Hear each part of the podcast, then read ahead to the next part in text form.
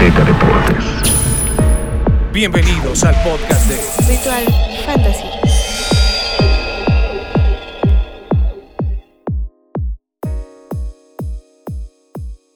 ¿Qué tal amigos de Ritual? Una semana más, estamos en Día de Todos los Santos, hoy es martes, vamos a dar algunos consejos de fantasy. Pedro Domínguez, qué placer saludar. Pablo de Rubens, ¿cómo te va? Muy bien, la verdad es que muy bien, ¿no? Hoy venimos caracterizados para platicar acerca de algunos muertos del Oye, fantasy. discúlpame que yo no, haya venido No caracterizado. te preocupes, Una eh, disculpa. mi querido Pedro no me llegó el memo. Algunos no me dirían llegó el que vienes natural, ¿no? entonces está perfecto. Eh, vamos a comenzar platicando acerca de los reconocimientos de la semana, rapidísimo antes de entrar con lo que pasará en la semana número 9 de la NFL. Michael, eh, más bien- Mitchell Carter, el corredor de los Jets de Nueva York, tuvo un fin de semana espectacular. Nadie sabe cómo ganaron los Jets, pero ganaron los Jets con todo y sin coreback titular. Así es, 172 yardas por tierra, consiguió más yardas por recepción incluso que por tierra. Un touchdown, 27.70 puntos para el mejor jugador ofensivo de esta semana, Pete. Yo me voy a quedar con otro mejor jugador ofensivo. Puedes decir Cooper Cup, No, eh, no, Adam no. Thielen, ya son los típicos, Pete. No, uno que no había aparecido porque en la temporada había tenido muy malos números y de repente resucitó Brown. precisamente cuando murió Derrick Henry. Exactamente. Brown, A.J. sí. Brown, el receptor de los Titans de Tennessee, ya lleva dos semanas consecutivas en las cuales ha producido de una forma fantástica como nos tenía acostumbrados ya desde que llegó a la NFL, a pesar de que tuvo un mal inicio, plagado de lesiones y tal, ya se recuperó 11 targets, 10 recepciones, 155 yardas, un touchdown. A.J. Brown, si sigue en este paso, en este ritmo al que va, una vez más va a ser capaz de superar las 1100 yardas, a pesar de que estuvo lesionado y se perdió varios partidos en la primera parte de la temporada. Y ahora que no está Derrick Henry, seguramente ¿Van a lanzar más? le van a lanzar más a A.J. Brown, así que la estrellita de la semana va para él. Correcto, y aparte, bueno, claro que están plagados de lesiones. Del lado de la defensiva, nos vamos a ir con Mike- Parsons, ¿no? Al final de cuentas, 10 tacleadas, 4 para pérdida de yardaje, 25.50 puntos para un jugador defensivo. De verdad que vale muchísimo pesa para todos aquellos que juegan con defensivos. Es el reconocimiento de la semana. Lo tenía en mi fantasy, entonces estoy completamente de acuerdo Sí, con el reconocimiento defensivo para Micah Parsons, el linebacker de los Cowboys. Pero ahora sí, vamos con los muertos, que fueron muchísimos en esta semana 8 de la NFL. Y Pablo les va a decir los muertos, yo les voy a decir cómo los pueden sustituir. Me gusta la dinámica. Vamos a arrancar con James Winston, ¿te parece, Pete? Venga, pues. Quien había tenido grandes números, los había puesto semana a semana. Es un coreback que es inconsistente. De repente las intercepciones son su gran problema, pero es un coreback que mantuvo hasta estas instancias a Nueva Orleans peleando todavía en su división para tratar de buscar el boleto de wildcard rumbo a los playoffs. Todavía hay resto de temporada regular. Mi querido Pedro Domínguez. Trevor Simian, ¿de verdad? Yo no me quedo con Trevor Ah, Simeon. Me voy a quedar en la misma conferencia. Me voy a ir a otra división. Me voy a quedar con Justin Fields, que por primera vez dio el partido que todos esperábamos. Ah, Creo que todos lo creíamos capaz de dar este tipo de partidos en los cuales produce tanto por aire y sobre todo por tierra. ¿no? Como Jalen Hurts, como lo ha hecho Trey Lance, Sí, como lo ha hecho Lamar Jackson. Justin Fields, 175 yardas por pase, 103 por tierra. La primera gran exhibición que nos da. Entonces creo que es una gran opción para sumar esta semana en sus corebacks. Además, Sí. tomando en cuenta que muchos se decepcionaron con él por sus primeros partidos y seguramente estará disponible. Sí, habría que apostar porque incluso para las ligas que tienen keepers puede ser un keeper bien interesante. Exactamente. Entonces piénselo bien para el próximo año. Derrick Henry es obviamente la lesión más fuerte en temas de fantasy. Varios van a perder la temporada, mi querido Pete, porque mantener en Exactamente. fantasy de 6 a 10 semanas es una cosa imposible. Entonces hay que empezar a buscar, no sé si por vía trade, si por vía, eh, o sea, no sé cuál sea la solución aquí, porque sabemos que Derrick Henry seguramente a los que lo tengan, lo tendrán en, en las altas posiciones de la liga. O sea, es un hecho, un jugador te puede llevar a estas posiciones. Si lo pierdes... Ahí es donde se ve tu realidad, qué es lo que le está pasando a los Titans. Vamos a ver cuánto pueden aguantar, pero usted en su fantasy va a tener también problemas, muchachos. Adrian Peterson es una opción porque llega al equipo y va a tratar de tener carga de trabajo, pero no va a estar ni cerca de los números que tuvo Derrick Henry. Eh, definitivamente, y aparte, qué pesado se han vuelto las lesiones de los corredores, ¿no?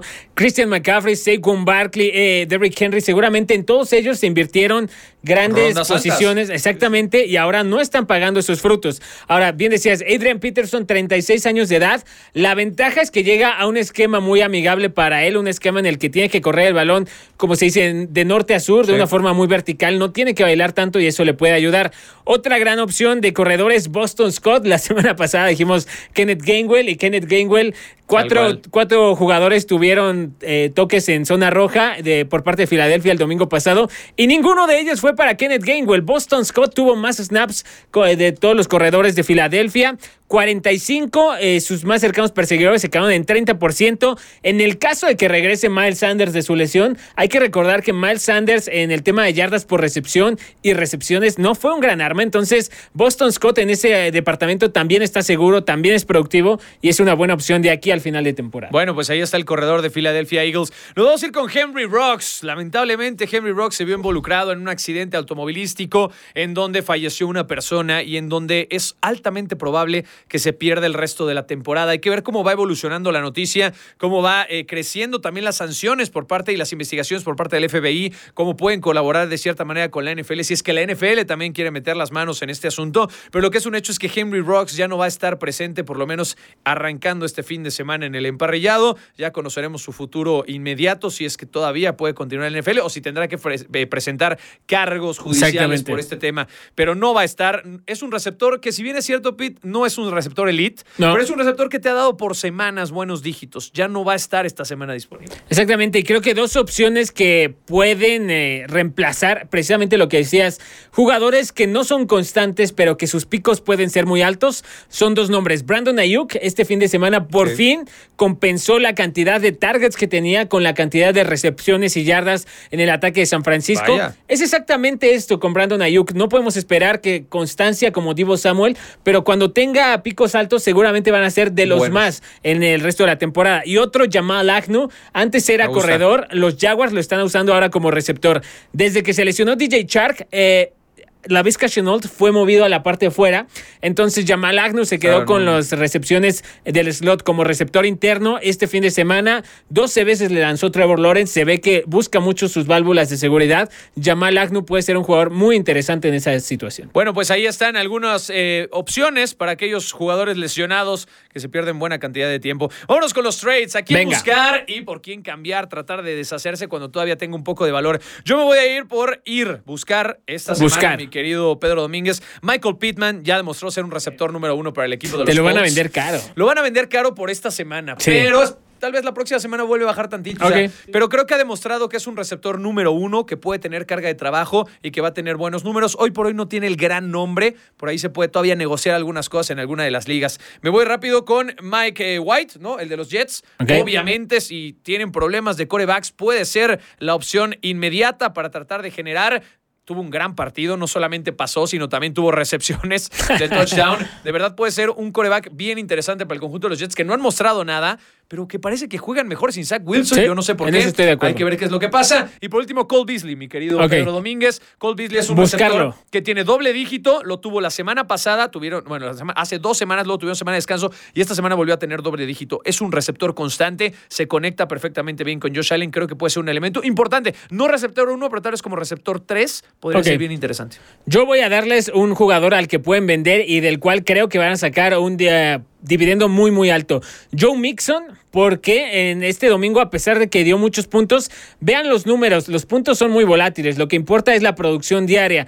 Joe Mixon solamente tuvo 33 yardas por acarreo, le ayudaron muchísimo las anotaciones en el tema contra los Jets de Nueva York. Una ofensiva de los Bengals que cada vez, semana a semana, está lanzando más Joe Burrow con T. Higgins, con Jamar Chase, con Tyler Boyd. Es prácticamente imposible que no se ponga a lanzar Joe Burrow. La producción de Joe Mixon parece que va a ir en descenso. ¿A quién comprar. Russell Gage, el retiro momentáneo de Calvin Ridley lo deja como el receptor uno de los Falcons de Atlanta. Entonces, eso, él junto a Kyle Pitts y Cordarel Patterson serán los que carguen con el peso de la ofensiva de Matt Ryan. También comprar a Justin Jefferson tuvo una semana bien complicada contra los Dallas Cowboys. Seguramente sus dueños estarán un poco frustrados, misma situación que con AJ Brown hace un par de semanas. Entonces, es una gran oportunidad para comprar a un receptor que fácil puede acabar en el top 7 de la, de la liga al final de temporada. esta semana contra los Ravens por ejemplo, ¿no? Bueno, vámonos con los matchups rapidísimo. matchups pues. interesantes. Bills contra Jaguars, creo que es un, un clásico ya.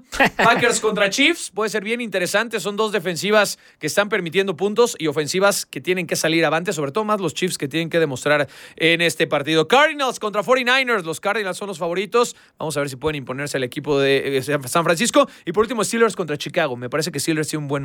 Me, me gusta de todos esos más el de Chiefs contra Packers, porque los Chiefs, Mahomes y compañía necesitan recuperarse de todo el, mal paso que llevan en la temporada. La defensa de los Packers sigue sin Jair Alexander, su mejor corner. Es vulnerable. La defensa de los Chiefs es un un Corrieron absoluto flan. Smith también. Es un absoluto flan la defensa de los Chiefs, entonces Aaron Rodgers puede sacar mucha, mucha ventaja de ese duelo. Correcto, vamos a ver entonces qué es lo que pasa. Vámonos con nuestra dinámica final, muchachos, antes de Venga. despedirnos. Vamos a ver nuestro titular, nuestro roster titular del Fantasy esta semana. Eh, permíteme tantito, mi querido Pedro No te preocupes. Domínguez. Mientras vamos a ir. Recordando entonces, Calvin Ridley está fuera por el retiro momentáneo. Henry Rocks está fuera por haber provocado la muerte de otra persona en un accidente automovilístico. Hay muchos jugadores que se han caído por lesión. Derrick Henry, naturalmente, de 6 a 10 semanas. En el caso de Derrick Henry. Es bien complicado, pero si ustedes llevan marca ganadora, digamos cinco victorias y tres derrotas, o de ahí para arriba, Sí. yo me atrevería a quedármelo todavía en un hipotético caso de, De que, que se alcanzara a recuperar, Sí. puede ser muy útil para la cuestión de playoffs, ¿no? Vamos a pensarlo entonces. Vámonos directamente con la dinámica. Pedro Domínguez, Daniel Venga. Jones, coreback de los Giants en contra de los Raiders de Oak, los Raiders de Las Vegas ya. Ajá. O Davis Mills contra Miami. Me voy a quedar con Daniel Jones, sencillamente porque la defensa de los Raiders de Las Vegas seguramente presiona mucho mejor Max Crosby, pero la secundaria creo que está permitiendo demasiado. Además, parece que van a recuperar a Saquon y algunos de, de los tantos receptores caídos que tienen los Giants. Me quedo con Daniel Jones. Muy bien, porque de hecho el partido del lunes por la noche fue terrible, la verdad. Sí, se sí, convirtió en un hospital equipo de los Giants. Vámonos con la carrera de balón. Nick Chubb, al parecer está de regreso, va a tener carga de trabajo importante contra los Bengals o Joe Mixon contra los Browns. Vamos con este enfrentamiento uno a uno. Uf. está bueno. Está bueno, me voy a quedar con Nick Chubb. Porque ninguno de los dos es muy útil en el tema de la recepción. No suman tanto en PPR ni en yardas por recepción. Nick Chubb creo que es más posible que anote touchdown porque la ofensiva de los, de los Browns se basa más en el juego terrestre, la de los Bengals en el juego aéreo. Entonces creo que Joe Mixon podría sufrir un poquito ahí. Estoy contigo, mi querido Pedro. Receptores. Stephon Diggs de los Bills contra los Jaguars. Ajá. O Devonta Smith de Filadelfia contra los Chargers de Los Ángeles. Me gusta mucho de Bonta Smith, pero creo que Stephon Diggs, eh, por fin, después de la semana de descanso, Ya recuperó esta química con Josh Allen. Eh, bueno, no la recuperó, seguramente era cuestión de que querían hacer encajar a Emmanuel Sanders y otras piezas. Y ya cuando estamos en la parte final de la temporada, han eh, pisado el acelerador a fondo. Josh Allen ha vuelto a buscar a su hombre de confianza. Correcto. Vámonos eh, rápido con alas cerradas para terminar. Travis Kelsey contra Green Bay. Travis- un Travis Kelsey que no Ah, está dando que jugó muy mal jugó contra muy mal contra- exactamente. Esta semana fue terrible. Tuvo un fumble ahí que lo salvaron ¿Sí? de milagro por un pañuelo, pero pudo haber sido peligrosísimo. O Zach Ertz, el nuevo ala cerrada de los Cardinals contra los 49ers. Jamás me hubiera imaginado decir esto, pero voy a preferir en el Sí, 2021 sí, sí. a Zach Ertz sobre cosa, Travis ¿eh? Kelsey. Es bueno el enfrentamiento contra Fred Warner, o sea, el linebacker que lo va a cubrir de los De 49ers, 49ers. pero Travis Kelsey eh, no, no anda, o sea, ha tenido muchos fallos. El líder de targets de los Chiefs es Tyreek Hill en las últimas tres semanas, entonces me voy a quedar con Zach Ertz. Perfecto, pues ahí está, amigos del Ritual Fantasy. Ahí tienen los consejos. Síganos comentando, síganse inscribiendo a la página. Aquí estaremos resolviendo algunas dudas y, como semana a semana, algunos consejos. Mi querido Pete, muchas gracias. Y escuchen el podcast del ritual. Es correcto. Un fuerte abrazo, que estén bien. Nos vemos la próxima semana. Nos vemos la próxima semana en el podcast de Ritual Fantasy. Azteca Deportes.